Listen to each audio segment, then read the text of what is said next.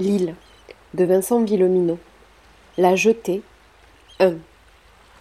Tout le monde avait vu, tout le monde avait couru, depuis tous les points de l'île. Mus par un pressentiment, une quarantaine d'entre nous se retrouvèrent sur la jetée des marées hautes. Si la marée avait été plus basse, si ça avait eu lieu sur la longue jetée, où il est impossible de se regrouper, de faire petite foule, émeute, ça se serait passé différemment. À quoi tout ça tient?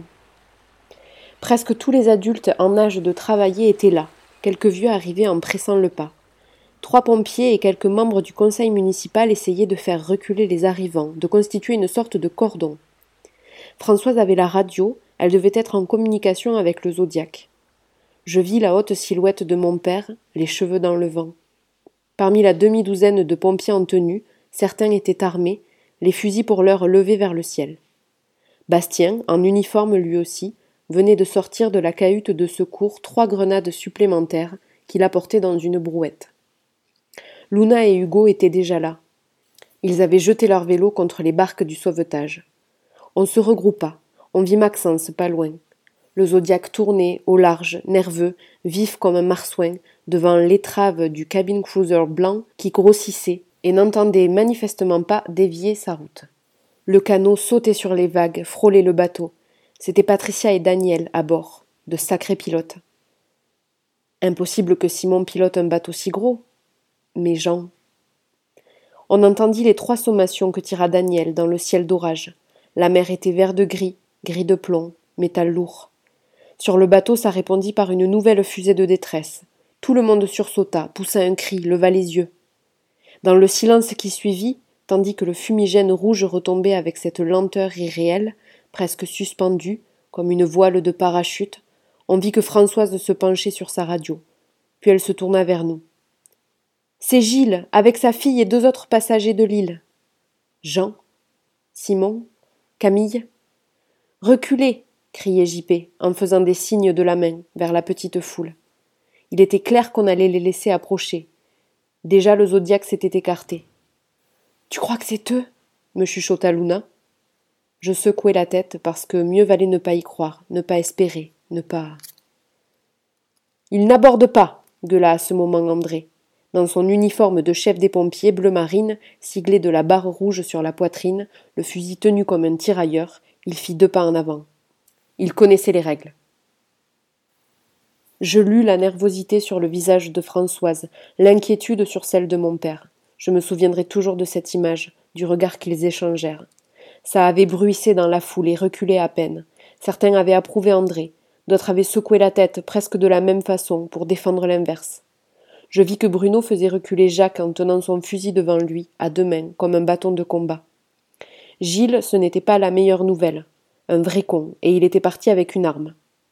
Et André, Jacques, quelques autres semblaient bien chauds pour empêcher quiconque de mettre les pieds chez nous, même quelqu'un de chez nous. J'imaginais ce qu'ils avaient pu dire à propos de Simon. Le bateau s'approchait, inéluctable. C'était vraiment une grosse embarcation luxueuse, J'essayais de voir qui était à bord, mais on ne distinguait pas. Son moteur au ralenti crachotait. Je vis que Gilles était à la barre sur le rouf, au poste de pilotage extérieur assez haut. Il foira sa manœuvre, le flanc du bateau cogna la jetée. Une jeune femme, sur le sabord, lança une amarre. JP courut sur le quai pour la ramasser, l'attacher à. Il n'accoste pas, gueula de nouveau André. Il s'était encore avancé. Autour de lui on s'écartait, et même le cordon de pompiers et de conseillers s'était disloqué. Son fusil était braqué vers le bateau. Gilles, depuis la cabine, gueula. Je suis chez moi autant que toi. Je reviens chez moi. On l'entendit descendre l'échelle, bruyamment, sauter sur le pont. Il apparut sur le pont avec son propre fusil. La jeune femme qui avait lancé la mare, sa fille, se plaça derrière lui. JP les regardait tous, André, Gilles, Françoise, à tour de rôle, la mare à la main. Une vague écarta le bateau, revint le drosser contre la jetée dans un choc sourd. Gilles faillit perdre l'équilibre et passer par-dessus bord. À ce moment, une jeune fille sauta à terre, cheveux noirs dans le vent, veste de laine, sac à dos. Je la reconnus. C'était Julia. Papa cria-t-elle en s'élançant vers Cyril. Derrière elle, une autre jeune fille bondit à son tour. Eva s'écria Hugo à côté de moi. André tira en l'air. Tout le monde se figea. Françoise se plaça entre son directeur technique et les retrouvailles. André, arrête, tu. Les règles étaient claires. Gilles les connaissait. Nous, on n'est pas partis. On a tenu. Et on veut pas qu'il nous ramène cette merde, gueula Jacques. Le Zodiac était revenu à proximité. Il tournait à quelques mètres de la jetée, moteur ronronnant. Je voyais tout comme au ralenti. Je vis qu'à son bord, Daniel et Patricia approuvaient. André, tu te calmes, tonna mon père. Gilles, tu baisses ton arme. On va trouver une solution de quarantaine, on va. Que dalle, il connaissait les règles. Mais pas mes filles, cria Cyril, toujours figé, bras ballants, à deux pas d'Eva et Julia. Si tu t'approches d'elle, tu repars aussi, lança Jacques. Blanchette m'avait pris la main, elle la serra. Luna s'était collée à moi, elle nous chuchota. Regarde Bastien. Il s'était écarté de la brouette de grenade, avait esquissé une manœuvre vers André, comme s'il s'apprêtait à le mettre hors d'état de nuire. Hugo fit un pas à son tour. Bouge pas, dis-je. Françoise avança vers André, écarta les bras, apaisante, tout en veillant à rester en rempart devant les filles de Cyril. André, on ne peut pas. on ne peut pas décider comme ça. C'était les règles, gueula Jacques. Ta gueule, fit J.P. De nouveau, la mer souleva le bateau qui s'écarta, revint cogner, craqua cette fois. Le Zodiac enclencha son moteur, fit un écart pour éviter l'embarder. Cette fois, Gilles et sa fille se décidèrent, sautèrent à terre. Je t'ai dit de te barrer, lança André. Gilles se rétablit, sur la jetée pavée, répéta. Je suis chez moi. Jacques se rua vers lui. Françoise voulut faire un geste pour l'en empêcher. À ce moment, André tira. Le coup de feu avait figé chacun, arrêté le monde, arrêté, dans un silence.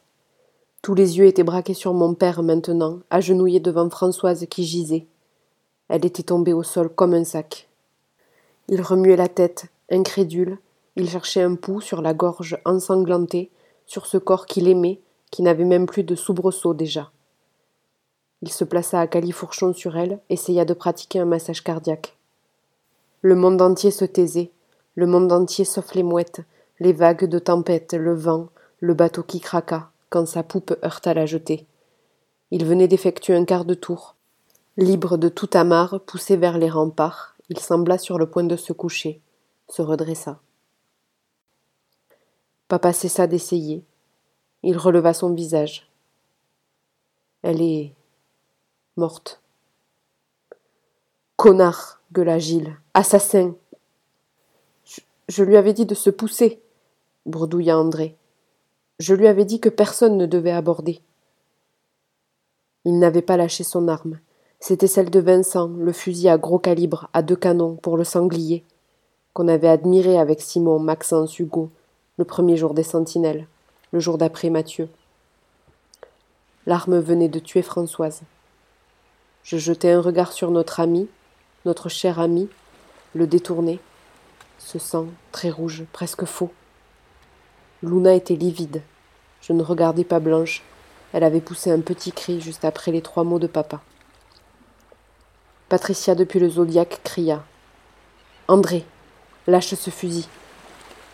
Mon père, le visage de pierre, fit deux pas vers le capitaine des pompiers. André.